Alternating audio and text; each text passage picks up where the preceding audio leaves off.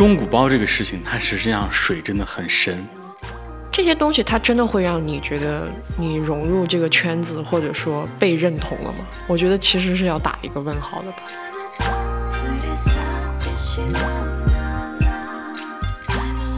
就有一些店家，他就是存心想要把他自己的娃炒火，他就会故意限时限量。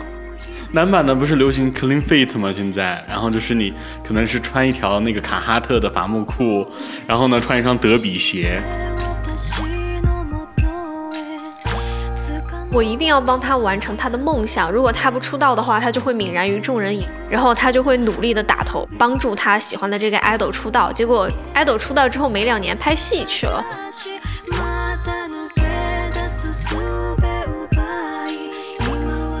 预售滚出地球。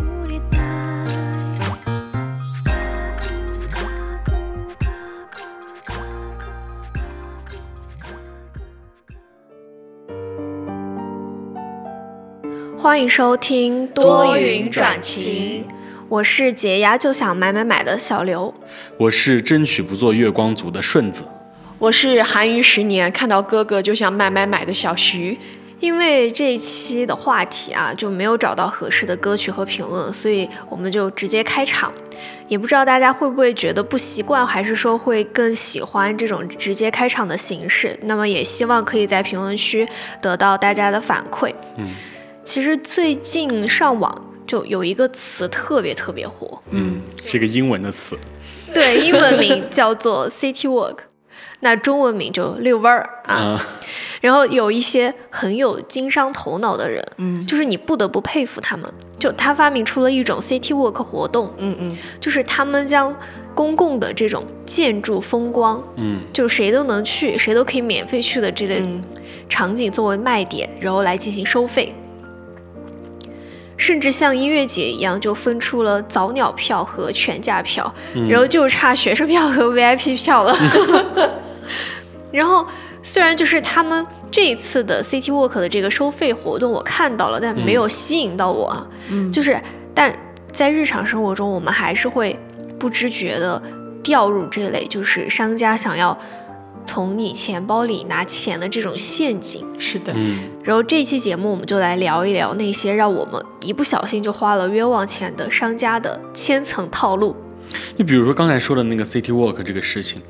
它其实刚才他说的那种形式，就是 City Walk 之后它收费，嗯，它实际上已经就失去了 City Walk 的本质了，因为它实际上它是规划好路线的，嗯，对。但是 City Walk 最开始的意思就是说，我是走到哪，我是根据自己的直觉去选择路线，而不是说我去规划好了路线。对，它一开始是漫无目的的散步，就是一种闲逛吧，就是你看心情，然后看哪个地方能哎。就突然吸引到了你的注意力，你就往那个方向走。但是它这种活动就是会提前规划好路线，然后就是约着大家在哪个时间点见面，就是很强的这种计划性。嗯，走路沙龙给我的感觉就像是。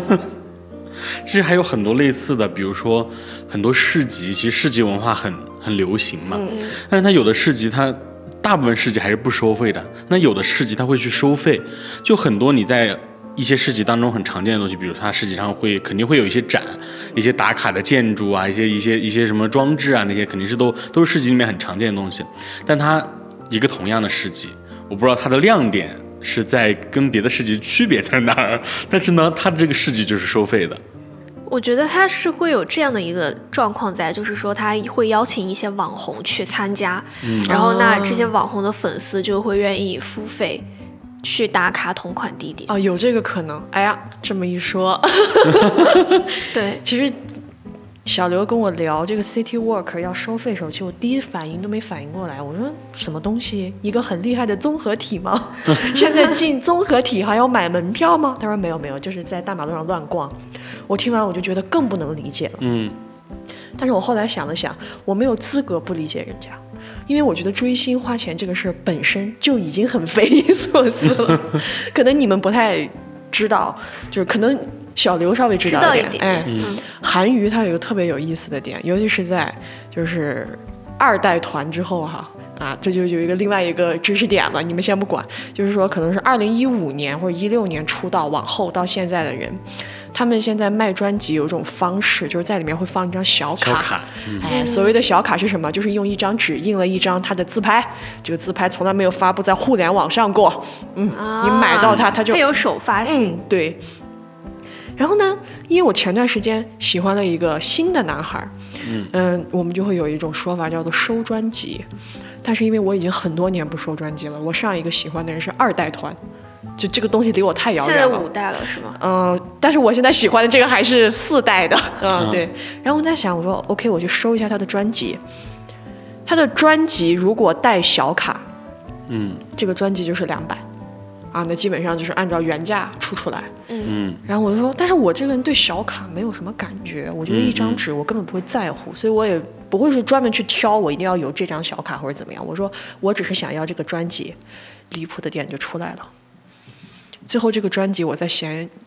的的的上看到的，最便宜卖到了十五块钱。专辑？对，就是如果没有这张小卡，哦，你说的这个让我想到，其实我对象他也有收藏专辑的这个、嗯这个习惯，然后我观察到一个很有意思的现象，就真的是那种韩娱，他们是很会做这个就是附加值的东西的。对，就是你像还有就是早期实际上国内的那些专辑是不会做很多附加值的东西的，它就是一个 CD CD 一个纯 CD，、甚至连那个封面都是没有什么太多花里胡哨的那种东西。然后现在是已经慢慢往里面加很多东西，因为我对象喜欢华沙嘛，他买了一张华沙的专辑，那个专辑里面东西之多。大礼包，嗯。这里面各种东西，还有什么有一个什么像像一个小的那种写真，有，然后它还有一个什么一个细长条的一个东西，我具体我不知道是个什么东西。然后同时也有小卡啊什么什么的，反正就是很丰富。对。虽然我没有买过韩国的这些爱豆的专辑，嗯嗯但是前段时间我会喜欢看那种开卡的直播，啊啊啊！嗯就是能看见，哎，有有时候他拆出一张卡，然后那个就说，哎，恭喜这位谁谁谁谁这位老板，然后我就会我说啊，他们运气好好，就是一些非求羡慕的日常。嗯，就是从这个我们接着说哈，嗯。我当时就在那个时候我就感到哇，我就我其实对于我而言，我个人是无法理解的，我觉得这个小卡的溢价太高了，就是有一种本末倒置的对，感我觉得你到底是在买什么？就是对，虽然说韩国追星吧，但是再怎么地，人家是个歌手，你那个卡他，对吧？嗯，我我当时已经觉得很夸张了，后面出现了更夸张的事情，我才知道有一种东西叫做拼盘，然后或者是叫什么车。这个东西是什么？可能就比如说，把他从一五年出道到二零年这样节点，他所有的他是他的专辑也好，团体专辑也好，还是说所谓的代言也好，他出的所有的小卡可能有可能有几百张或者五六十张，一块儿卖出去，你们猜能卖到多少钱？几十万，我的个天呀，你太夸张了！就是普遍的价格是在三千多，如果溢价很严重，就一张小卡可以卖到五六百。嗯，我整个人就是一种什么意思？是这个明星亲手来给我们送这张卡吗？但是我知道这里面其实有一个很那种消费陷阱，就是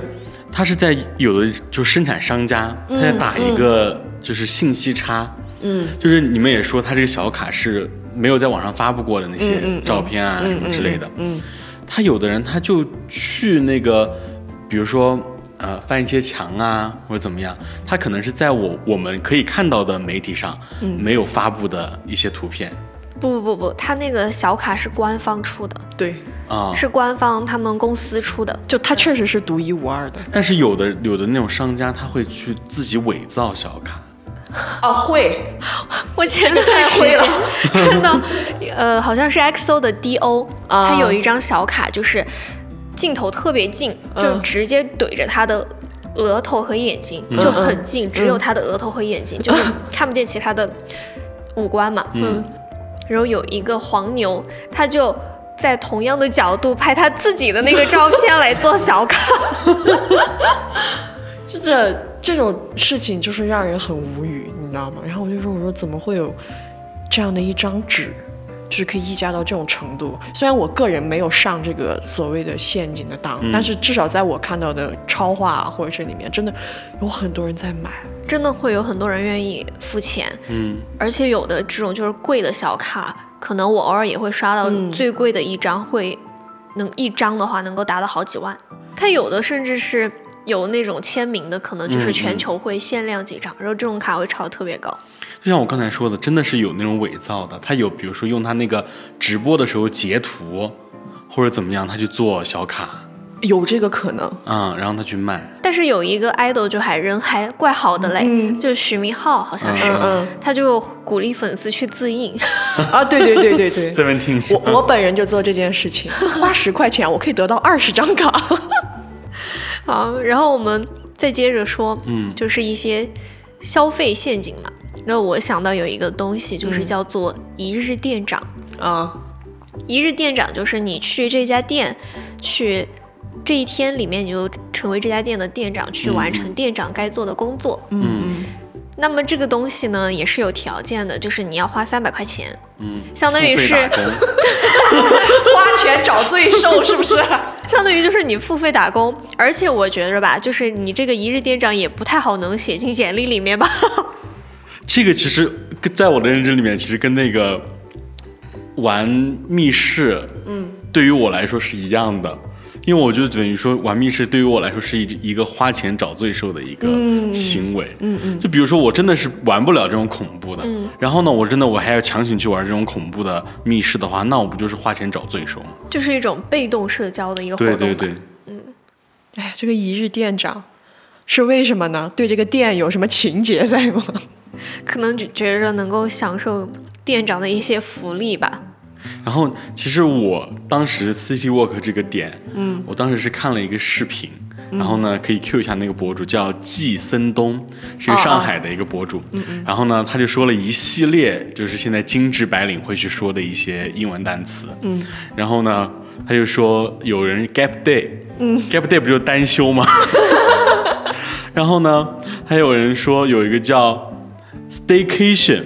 这个让我很不能理解，就是你好好的有家不住，然后你去住酒店，嗯嗯嗯嗯，啊，就叫 staycation，然后就是好像有有人已经附上了这种精致白领这种标签，就好像我们曾经没有出来打工之前，我们觉得别人就是拿着一杯星巴克，然后坐在那个里边拿着电脑在那边办公，我们感觉哇好精致，以后一定要过这样的生活，然后这种就是人家就是很苦，心里已经骂了八百回了。对，就是那个已经是非工作时间，我还在星巴克，我还在打打电脑，我就是已经在工作了。还有那种就是在机场敲键盘的，你会觉得啊，就是对对对 office lady 女强人什么的。如果你自己在那儿的话，哇，我真的要真的是要气死了，真的是。然后其实还有一种那种陷阱，就是打卡的那种陷阱。这个尤其出现在某一个软件上，对，地瓜。就是我们那边有一个海吧，应该是叫海啊，我们那边但是你们那边不是在内陆吗？哦，对，不是海，是一个湖湖。嗯然后呢，它那个湖旁边很像海，嗯，然后它有一个叫什么什么湾一个一个地方，嗯，然后呢，之前呃我的好朋友他去从小红书看到说哇这个地方还有灯塔什么什么的，嗯然后呢我们又是在跟 内陆，但是我们周边都是沿海嘛，然后那是一个很大的湖，然后呢他就去打卡。然后呢，我看到他发的照片也挺美的，我就说哇，好像真的跟小红书一样。我说要不我也去打一下卡之类的。他跟我说你别去，他说他说你去那个可能路途我花了几个小时，嗯，但你真正可以拍照并且好看的那个时间段也就那么几分钟，因为他说只有那个就是夕阳，就是阳光落下来夕阳的那个时候才好看，其他时间你看着就是一个很普通的一条一个湖。我以为你说有一条沟。那倒不至于是一个湖，然后就是很多人会以为那个是海嘛，然后还有灯塔啊什么什么，它实际上就是一个湖，一个大一点的湖而已。对啊，就是他就被这个诈骗到了，然后花了几个小时的时间，还有一就是去的路费，嗯嗯来回的路费，结果好像也没有得到他觉得满意的一个体验吧。嗯，因为实际上你去感受这种这种湖啊，或者跟海，它的风景是完全不一样的。嗯嗯，就是你可以看到浪啊，或者怎么样，那个湖只能是就是叫掀起波澜。经常就是小地瓜上面有人就会发一些你觉得好美、颜色好好看的照片，是然后实际上吧，可能就是这个地方有一个一小盆花，然后它能给你拍出一个森林的就那个。上海的那个什么那个玫巨型玫瑰花那个，对，然后还还有有郁金香，郁金香，我当时就说，对对对我说哇，后来我才就在那个十字路口那儿有一个盆栽的感觉。其实打卡诈骗还有一种就是那种很精致的食物，哦，不知道大家很多年前能不能回忆起哈，就是在太古里上面开了一家甜品店。然后呢，他家最具代表性的那个甜品就是把一朵玫瑰花放到那个液氮里面去冷冻一下，嗯，然后呢让你拍拍碎拍碎，然后在那个蛋糕上面。哇哦，经常刷到这类视频，对，但是我觉得就是可以，但没必要。就是我我要这个玫瑰花干啥呢？它只是一个起到一个装饰的作用，嗯，起到一个造型上的作用，它没有任何提升我的这个蛋糕的风味或者怎么样。九块九一朵，然后卖你九十九一份。对，然后我还要用手拍一下，然后我觉得好脏啊。哎 你说这个，我想起来，我们就是之前会去夜店玩嘛。我们刚去的时候，我觉得可能刚去的人都会遇到这种问题，就是夜店它会有那个打枪，嗯嗯，就是嘣的一下，然后呢，这个时候他就会有人，就是可能就走过来，然后他就递给你，他也不说太多，然后你也不明白，你就打了一枪，然后打出去的是什么呢？就咔纸片，收费两百，就这，啊、我们当时第一次遇到这样的事情的时候，整个人都陷入了一种。我觉得夜店这个地方，它可能还是有一定的消费等级制度在的，我不配。其实还有一种叫做，就是因为身份认同，嗯。然后你去进行一些消费，嗯。嗯。然后就是它很多时候就营销的标题就是精致女孩必备什么什么什么，嗯。然后都市白领必备什么什么东西，嗯嗯嗯然后之前我看过一个视频嘛，嗯。就是好像是在也是在上海，嗯。然后他去采访他的同事，说他同事工位上有什么东西，嗯嗯。嗯然后就从耳机、包包，然后他上班骑的单车，嗯然后到喝的水或者说咖啡嗯嗯一系列的东西，嗯全都是就是比较精致、价格稍微比较贵的东西。那天我就看到了一个说总结，嗯说精致白领呃精致的女孩怎么穿。嗯他说你得穿一个始祖鸟的上衣，一个始祖鸟的冲锋衣，下身穿 Lululemon 的瑜伽裤然后脚踩萨洛蒙，对对对，就这些。是吧？然后你还要背一个那个那个牌子，我不太记得，就是是用那种广告牌的那个纸回收做的一个一个可可回收的一个牌子，在上海很火的一个包包品牌。嗯嗯，然后背着那个包，然后再骑骑行。可能我们看的是同一个视频啊，嗯。然后我就觉得大家有时候真的会为了就是去拥有这种身份认同而进行一个消费，就是比如说刚才我说那个，还有男版的，男版的不是流行 clean fit 吗？现在，然后就是你可能是穿一条那个卡哈特的伐木裤，然后呢穿一双德比鞋之类的，就是很多。然后最近流行勃肯鞋啊什么的，就是好像是已经这些单品成为就是精致潮流或者说呃年轻人的必备单品了。而且我之前就是另外一个节目是里面采访了一个买手店的，然后同时也是就是设计师他们，他们的时尚观念实际上是很不一样的。嗯，就是他们认为这种是在他们理念当中有一种大牌堆砌的感觉。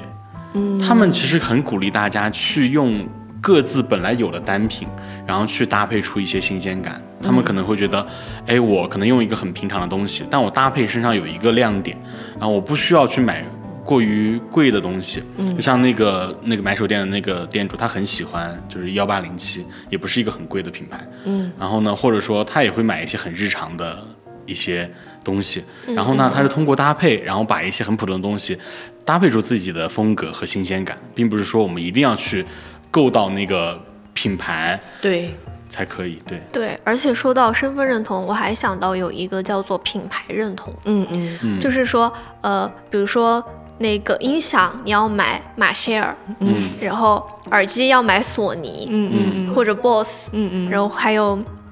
一些什么就是固定的，只你提到这一类产品，你能想到他们这一类产品的一个比较出名的一个牌子，嗯嗯。然后大家就会说，呃，我和我和你用的是一样的品牌，一样的型号，就会觉得我们品味是一致的，也会产生一种这样的一个认同感。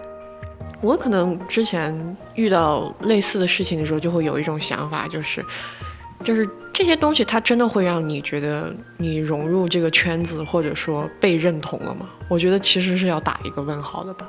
其实认同还有一种就是让我想到了我的一个故事嘛，嗯，就是我是艺考生，然后呢，艺考生大家会攀比什么呢？就是西装，哦，对，就是要面试，因为我们面试，嗯对，他会比西装，但是呢，这个西装这个东西呢，它可能就跟这些不太一样了。然后也是我从别人那边摄取了一个观念嘛，就是它实际上你那些品牌的价值，永远是低于定制的。嗯嗯嗯，就其实你，比如说我们哪怕去去购那些品牌，像我们刚才说的那些什么始祖鸟啊，那些已经是很贵的品牌了，但是它的定，但是定制却永远比他们要贵。嗯，所以没有必要太，因为品牌现在品牌溢价很严重。然后呢，我当时艺考的时候，我的那个西装也不是说我买的什么品牌或者怎么样怎么样，嗯。就是我们那个地方当地一个很出名的一个定制西装的一个店，然后我就做了一个定制，但是呢，后来我长胖了，就是穿不上了。不要定制，但是但是定制的西装确实它的质感啊什么的，它跟你本人是更合适的。嗯，就其实就像买衣服一样，并不是说那个品牌是永远是你最合适的，你要选到自己最合适的风格、款式啊什么的。嗯，对啊，就像高定不是人人都能穿的。是其实我们刚才说的这些容易被诈骗的消费行为，嗯或者说容易给大家造成压力的消费行为，都属于精致概念类的，就是给你抛一个很精致的概念，然后让你去碰它，去靠着它。嗯。然后我还想到有一个就是容易在拍照场地这个地方去花比较多的钱，就是有时候我不知道男生会不会这样啊，嗯。嗯就像我平时经常和朋友出去玩的话，嗯，我们就会为了找一家好看的店，就是拍照好看的店。哦，去进行消费，嗯但其实这种店，它只是说它不仅布置的特别好看，嗯实际上它的食物或者说它的饮品并不是那么的出色，就是非常平平无奇，但是收费却比较高。也是被小地瓜害对的。。其实我也会这样子，我会有一个嗯理念吧，我自己的一个想法，但这个想法不是很好，就是我会，比如说我真的想去那家店拍照，我觉得我一定要消费。对，就是，嗯但是我真的见过有人，他就是，比如说我真的是要拍照，我不进那个店里面，我在门口拍两张就就走了。但是我是那种，我觉得，嗯，我不行，我要去店里面就是消费，我不然就是感觉好像占了别人便宜之类的。但是那时候你其实并没有想喝咖啡啊，或者想喝什么东西，但你又觉得我好像在这坐着拍照也不太好，然后你要点这个东西，等于说就是额外的支出了。嗯对他们真的很会经营，就有的店你用手机拍和用相机拍是完全不一样的价格。用手机拍的话，就是你点了他们的饮品或者甜点的话，你就可以用手机拍。哦但是如果你要在他们店里用相机拍的话，那他会单独的收取你场地拍摄费。哇就在他们家的门口狠狠的免费的拍。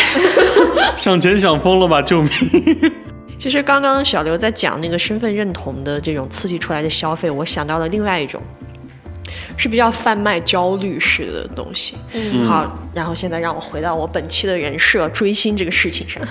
就是我觉得在追星圈儿贩卖焦虑这个事情，简直就是刺激消费最有效的手段，就是统称为虐粉。就是说，一般往往这个手段就是，嗯，公司和底下的大粉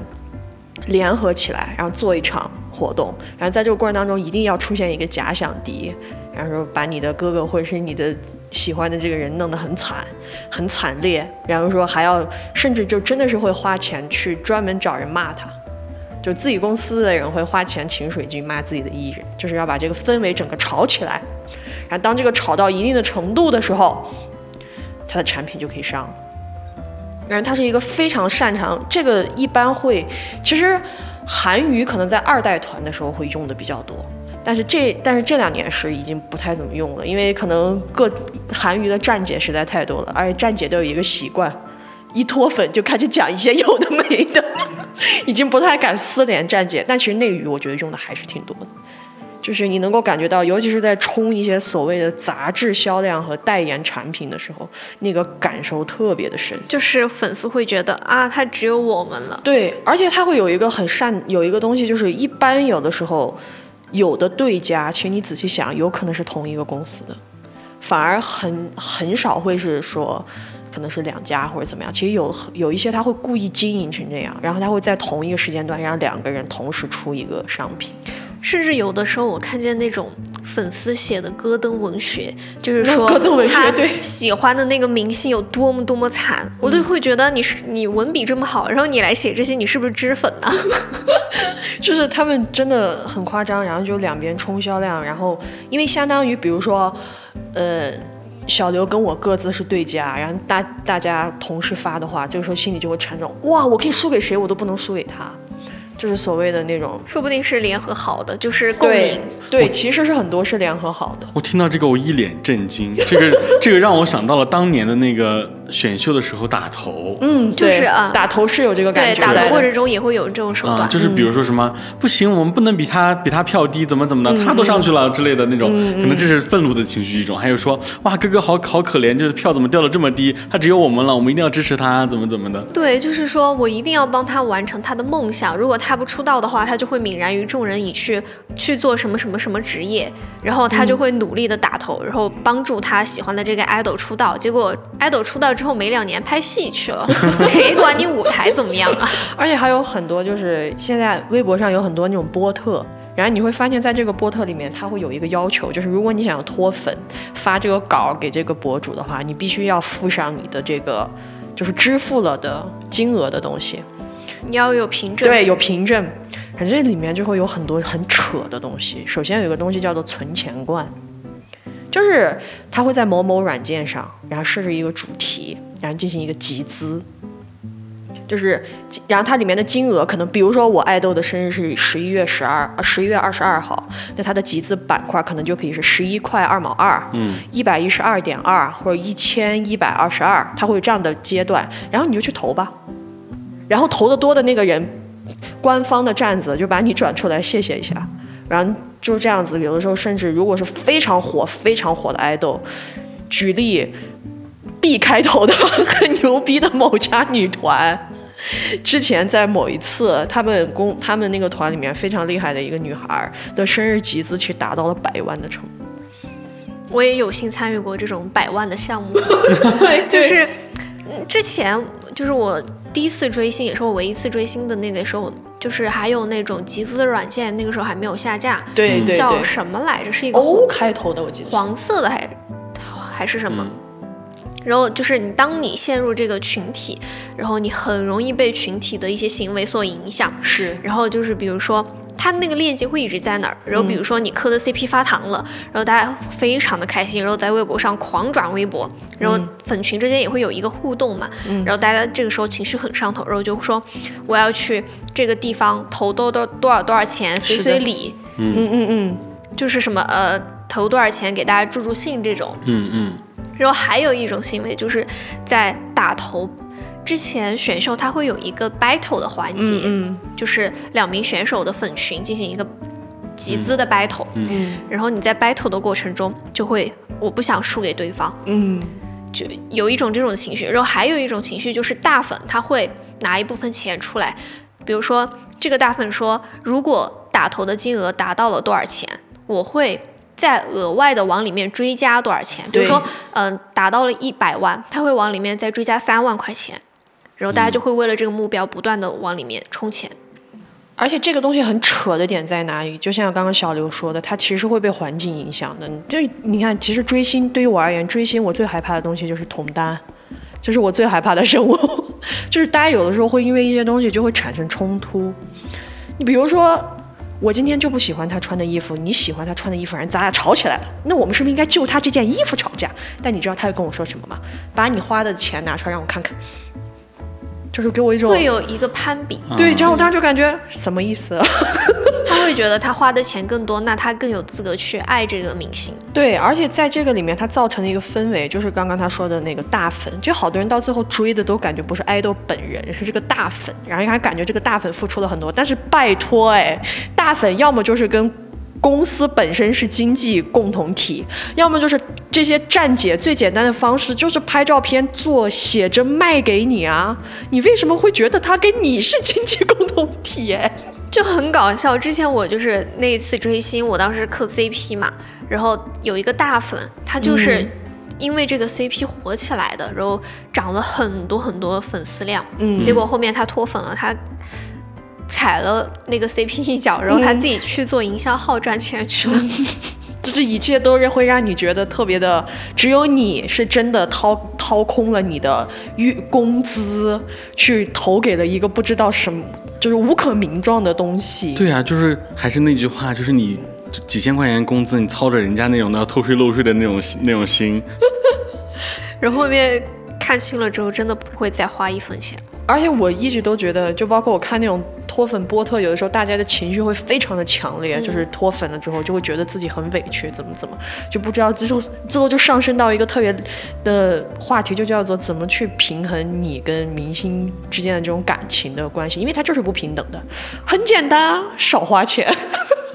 就一句话，爱与恨全由你操纵了。真的少花钱，你就算是白嫖，你也给他贡献了流量啊！现在这个流量为王的时代。对呀，你就像比如说那个小卡三千多，我再加个两千，为什么不能去美美的看个演唱会，还能旅个游？真的是。像我这个不追星的，我从旁观者的角度看，我觉得就是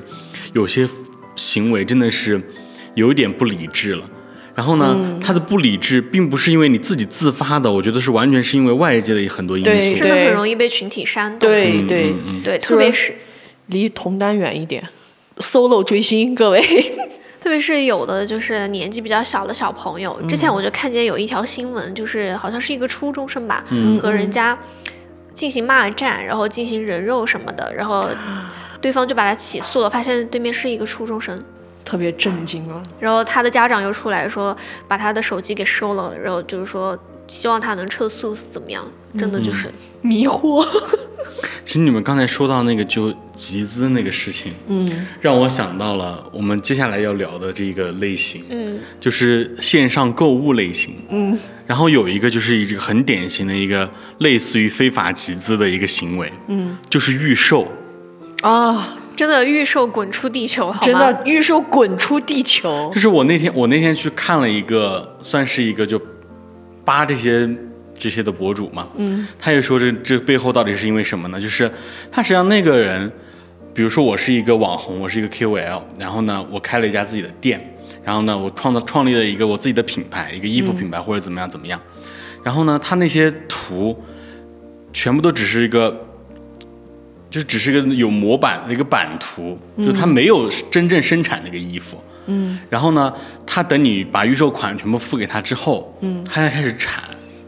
对。所以为什么说你那衣服要等半个月甚至一个多月，就是因为他压根就没有衣服在那儿，全是现现造的。嗯。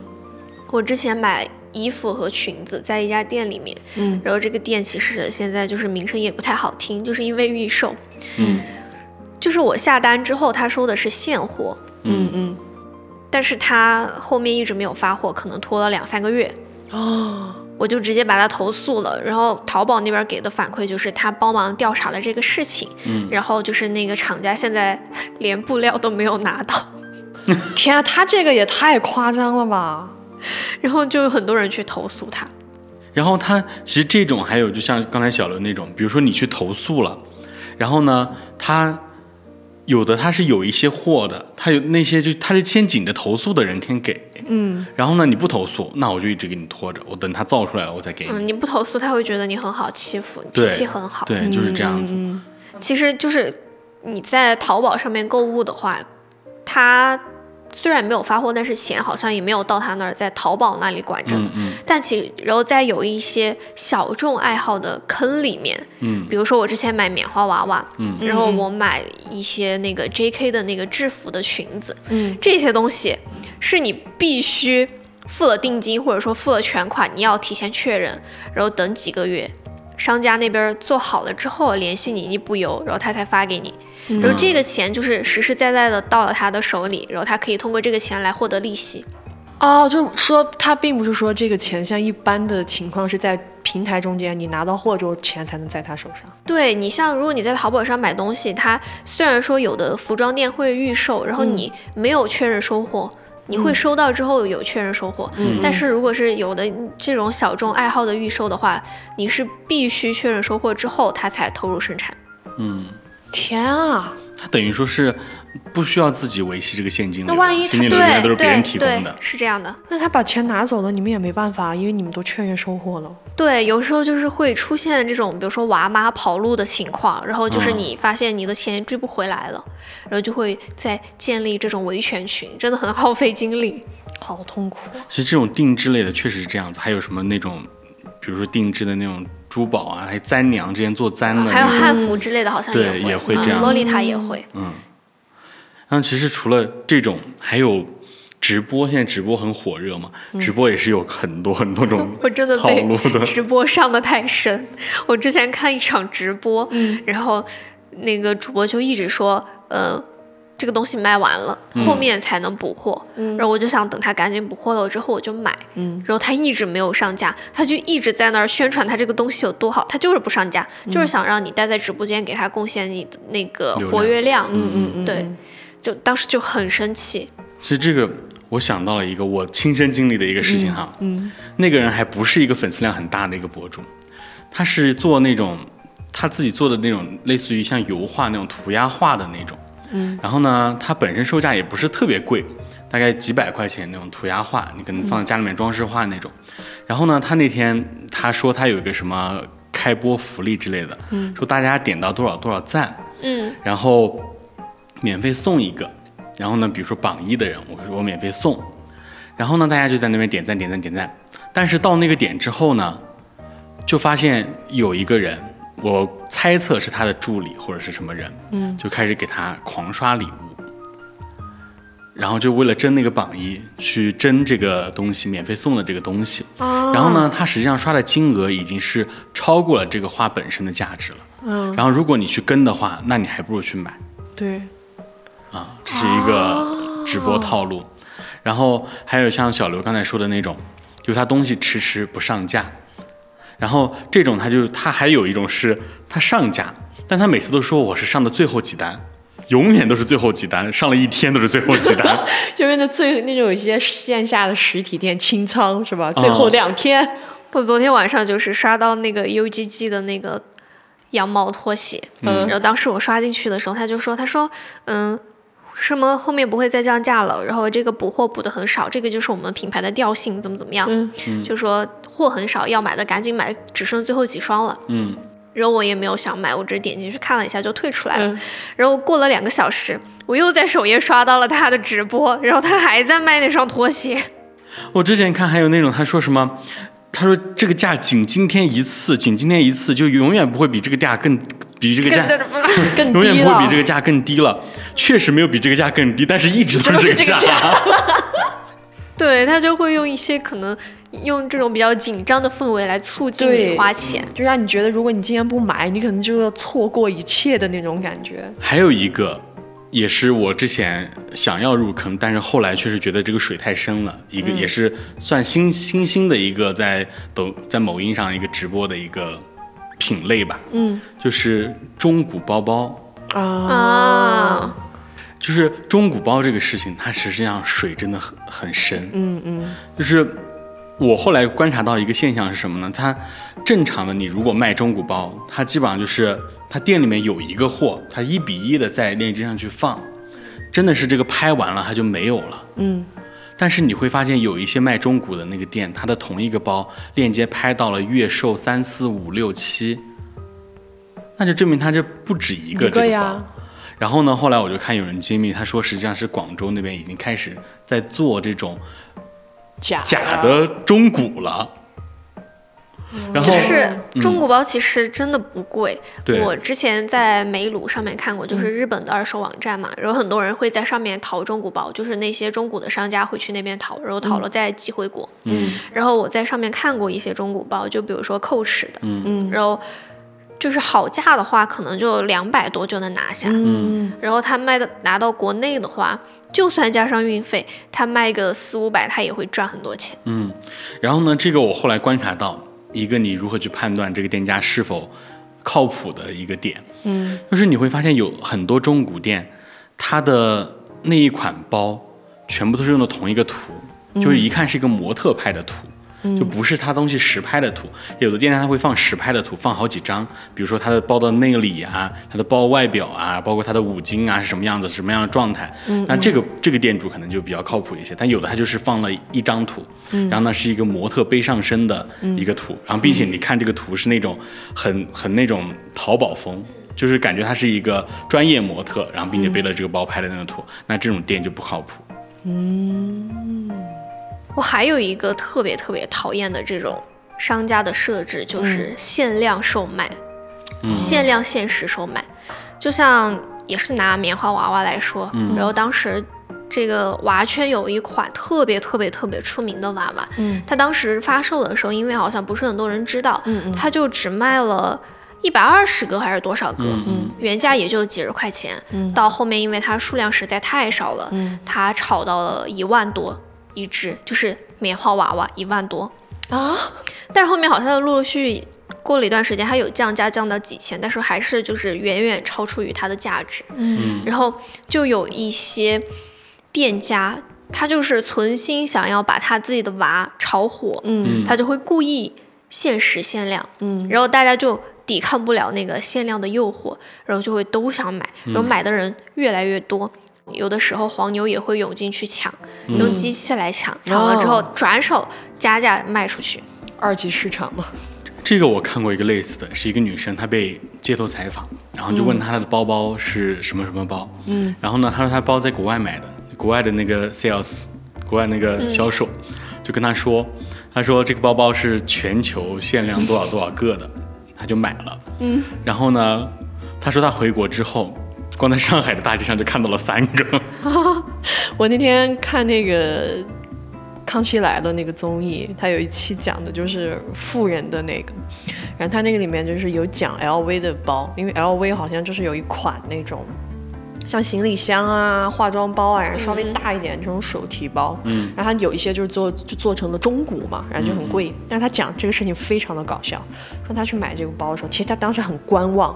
但这个时候一定会有人跟你说：“天啊，这个包只有你和阿黛尔有。”然后他这么一听，他说：“哦，整个香港区只有这一个。”你，然后他就会觉得，哦，那我一定要拥有，然后他就拥有了。然后过了没，因为你知道香港他们那个明星嘛，他本身就也很那个，第二天可能就会从另外一个女明星身上看到他也背了一个，然后就当时就是很愤怒。后来我才明白是这样的，他确实在香港区只有一个，但是他可能在泰国区也有一个，泰国区的可能没卖掉，就是说，那你调过来吧，调到香港去，他就会这种就是所谓的这种。独一无二啊，限时啊，限量啊，用这种方式去炒，然后就让你买一个这样的东西，然后你就很可很让我觉得还好他是有钱人，因为他那个当时他们那一期节目还请来了那种当铺老板，就说如果现在收你说多少，人家说这两千块钱吧，就真的是很夸张，可能他几十万买的东西，最后人家真的是只卖你两，就只给你两千。你说到这个奢侈品，就不得不提爱马仕配货了。啊，就是它是一个很典型的一个捆绑销售啊。嗯，其实我们很多时候，像这种爱马仕，它不骗穷人嘛，是吧？但是我们日常生活中，它真的会遇到一些是那种我们隐形的捆绑销售，让我们不自觉的就去买的。真的有很多平价的品牌，现在开始好的不学，学坏的就 学爱马仕配货那一套。对他，比如说我我想买一个什么一套茶具，嗯。举个例子哈，我买一套茶具，然后呢，这个时候他送了一个一个杯子或者怎么样怎么样，送了一个小盏，然后我就觉得哦，好像挺划算的，然后可能这个这一套茶具我买下来可能几百块钱，然后后来我我一看，哎，好像每一个单品都很便宜，就比你单比你它整套买是比你单价买还要贵的。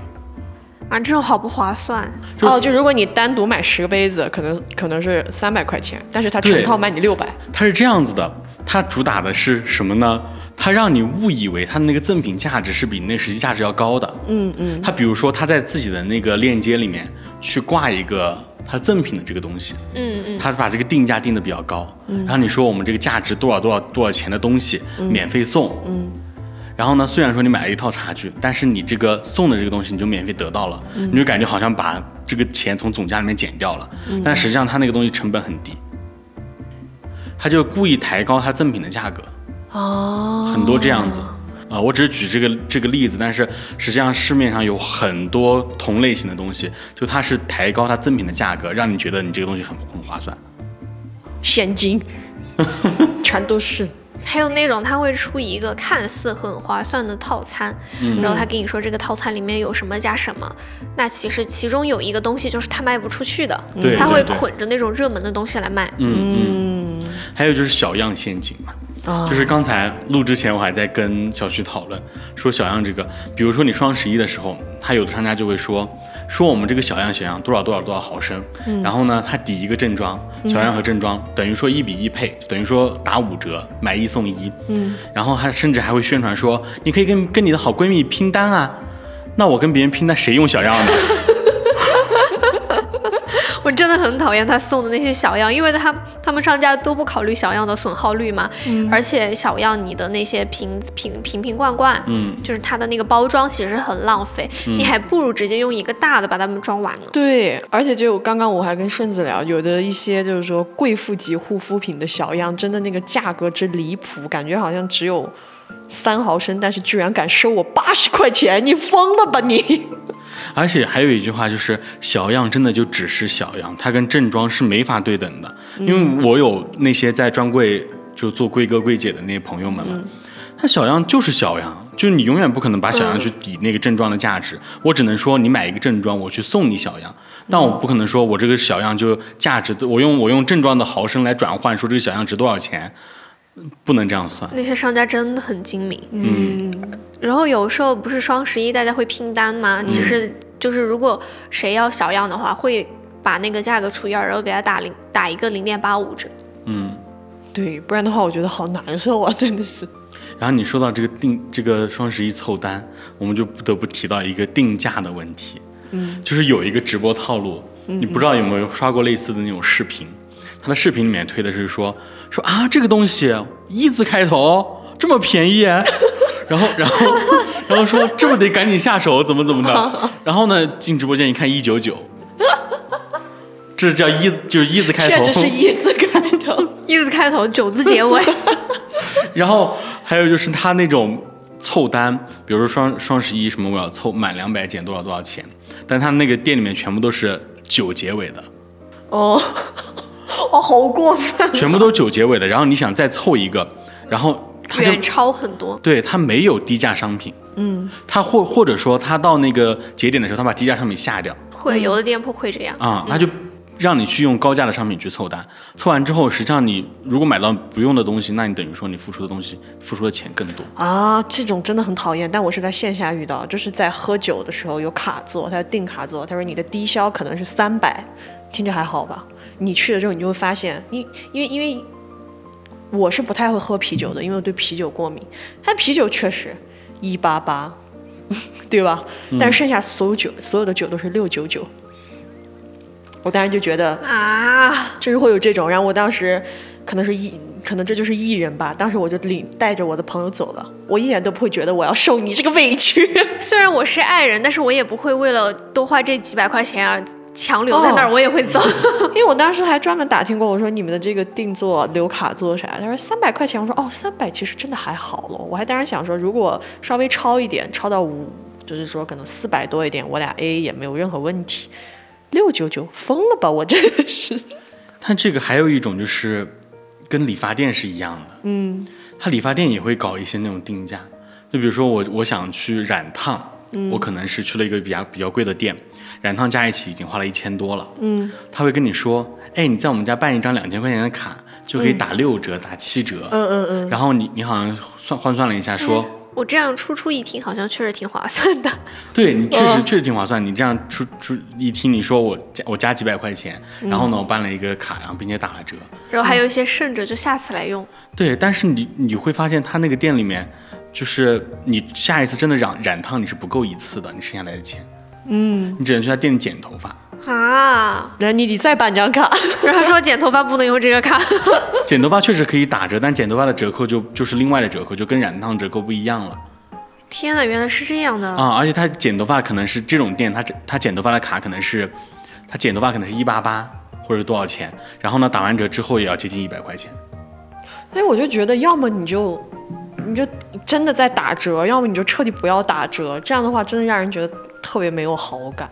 最开始的双十一其实它就是直接打折，不用凑任何的单，嗯然后现在就是花样越来越多。嗯。就算来算去，还是我们亏啊。还有一种海报，就是他做的那个营销的海报上面就会写买一送一或者买二送二，嗯。然后你就会以为他送的那个一是是一个正装，是一个产品，嗯，其实就比如说他可能是呃你买一瓶洗发水，他送你一把梳子。啊，对，就这种。我之前遇到过这个事情，我真的很生气。就是我斥巨资两百六十九买了一个清洁泥膜，嗯，但是因为我用那个泥膜已经很多年了，所以我一直都知道它是那个价，但是不知道那天为什么他突然发疯，他说买这个买一，就是说买一送四。然后我当时还没有说天真到觉得他要送四罐这么大的这个给我，我还觉得是四个小样。嗯，我然后我用了很多年，我也没管，就直接下单了。你猜他送了我四个什么？四个片儿片儿。第一个就是那个你知道刮的那个刮的那嗯种嗯泥膜的那个，对吧？然后一个装这个东西的袋子，然后一个海绵海绵的那个吸的东西，嗯嗯，然后最可恶的一个东西，一个发箍。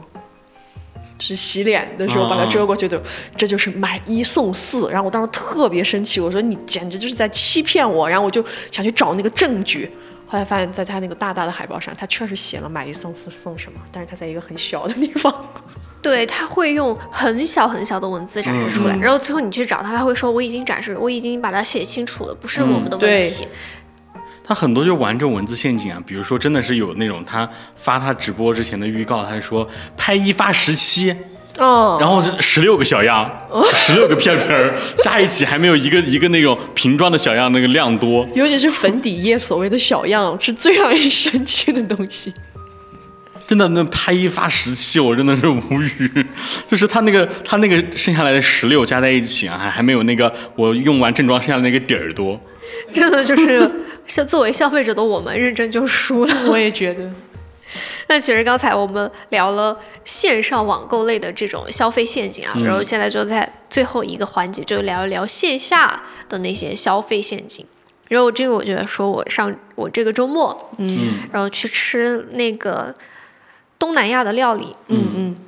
就是泰餐，它都是一些酸辣的、很下饭的东西。嗯。然后加上我们点了一个咖喱面包机，那个也是很下饭的。嗯嗯。然后当时他我们就点了，每人点了一份饭。然后那个饭的那个碗儿，我想想它有多大，就是可能直径不超过十厘米，嗯，然后它也没有装满，嗯，就是装的它离那个碗的上沿还有一点点的距离，感觉就是打车够个起路费。然后它放上来的时候，我就感觉不太够，嗯，然后他收了两块钱一份，嗯，我感觉去超市买有的米可能两块多能够买一斤吧。差不多。差不多。嗯然后吃到最后，然后我就问他，我我想着他给我放那么少的米饭，应该是可以续的吧？嗯，我就问他，我说这个米饭还能续吗？他说可以呀、然后我高兴了一下，他接着说，他说两块钱一份哦。这种还还有一个餐饮界里面一个收费很很那个的，就是他会收餐位费，嗯，对，但是好像据说好像不是不允许，后来好像管控了，据说是不允许。现在改收纸巾费了。对，现在改收纸巾费了，哦还有茶杯水费茶水费，对对对，纸巾几块钱一包，怎么怎么的。然后我们那天也是，那个纸是两块钱一盒，然后后面走的时候，我室友就说，他说这个纸得拿走，花了我们花了钱的。对，其实说到这个线下的这个饮食上的一个，我觉得可能是我们这边特有的，就是在春熙路的地铁站那个底下不有所谓的小吃吗？嗯，它有那种小串串，不知道你们吃过没？用牙签儿插的沾，对，点沾沾，它那个可能是素菜一块钱一串，荤菜可能是一块五一串。你这么听，你觉得好便宜吧？但是它是它的串儿是牙签，这么贵啊？我没吃过，冷沾沾你没吃过？没有。就你可以去哪次去旁观体验一下，因为我因为我们当时是因为我和我朋友两个人，就是说好饿啊，随便找个东西吃一吃，就坐那儿的。你们最后吃了多少钱？我只能这么说，我们俩后来一人花了三十，但是我觉得我完全没有吃饱，因为相当于什么？比如说那种年糕，嗯，一般我们吃年糕那都是一串儿上面有四个，对吧？但是它就是一根牙签上面有一块儿那个年糕，四块钱，你就算吧。啊，一块钱，你它有点。像迷你版的那个钵钵鸡。对我 我有经过看到过，但是没吃过。那个但真的很小，我知道。嗯，那个就非常的让人觉得匪夷所思。对于我而言，就是我当时我都不知道我是猪油糊了心了吗？去吃那个东西。其实钵钵钵鸡这些也是，它可能一根那个青笋，就一根那个凤尾，你去那个菜店买，你能买一把，对它那一根一根凤尾，它可以切好多个切出来。然后最后收你两块钱一根。啊、你就是就像它那个土豆五毛钱一一一串嘛，一串上面一片嘛，那一个土豆才多少钱？买一斤土豆才几块钱。对呀、真的，有时候会觉得搞餐饮还蛮赚钱的。嗯，然后还有一种就是，大家可能会觉得你在经过的时候看见这家店很多人排队，那你会觉得它的味道、品质非常的有保障，所以大家才愿意去排队。嗯然后你就会跟着去排，你就说我要试一下，就大家都为中国人都爱看热闹嘛，嗯就是我要非要去试一下它多好吃。但其实就是你排队的人群中，有可能是那个店家雇的啊专门排队的这种人。有可能。举几个例子哈，这个这时候我就叫点名品牌了哈。就在成都，我遇到的几个例子，第一个就是喜茶，我刚想了一喜茶，第一个就是喜茶，第二个也是个茶品牌乐乐茶，第三个就是新开的 SKP 的那个黄油与面包。嗯，然后呢，还有一个我亲身经历的例子，就是我们前两天去吃那个面。然后呢，这是另外一个套路了，就是他确实不是雇人排队，但是他新店开业，他在抖音买了一大包推买了一大波推广，然后呢，他给你发放了这个比较低价的券，嗯，然后呢，发放了这个低价券之后，大家都去吃，然后刚好这个又新店开业，所有人都觉得哇，这个店一开生意就这么好，一定很好吃吧，嗯嗯，然后呢，我们去看了一下，它这个客单价也不是很便宜，然后很多人就会觉得，哎，这个店它。这么多人吃，并且它贵，肯定它是有它的道理的。嗯嗯。然后呢，这时候就可能会促进很多这种人去消费。怪不得你们那天那个点儿了才回来。就是在听的朋友们一定想象不到，就是工作日的中午，他能有多少人排队？就是我们中午去吃，嗯上一次、就上周五，然后去取了一个号，嗯，上面显示前面还有一百一十七桌，对，而且是一个面，就是中午你去吃一碗面，然后前面要排一百一十七桌。怎么了？这个面是怎么了？真的很夸张。大肠进来做的吗？确实是一个大厨哈，那个。然后还有一种就是不知道大家之前有没有看过那种视频，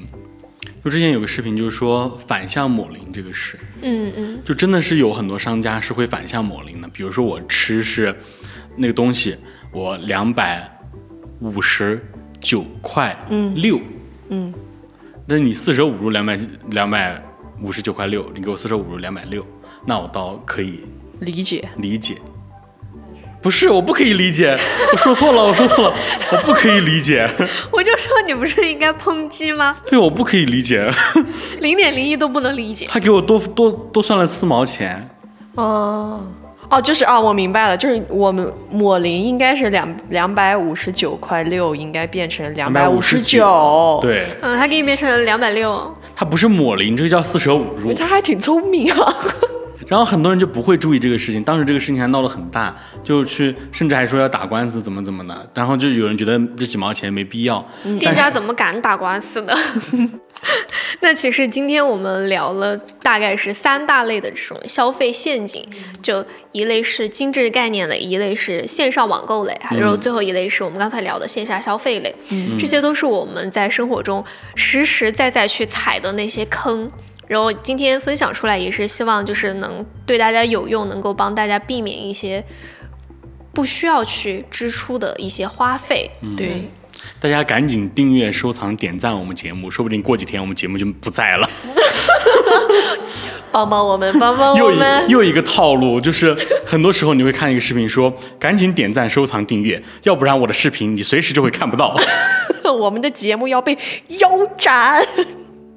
然后最后也希望大家可以在评论区和我们多多互动，真的非常非常希望大家能够在评论区和我们互动。嗯，我们也很期待看见大家的每一条评论。还有，如果大家有类似的像 City Walk 之类的词，或者是我们没有在节目中当中提到，并且你知道的这些词，也可以跟我们来分享，给我们科普一下，帮助我们了解一下小资生活。对，那我们今天的节目就到这里，我们下期再见。拜拜。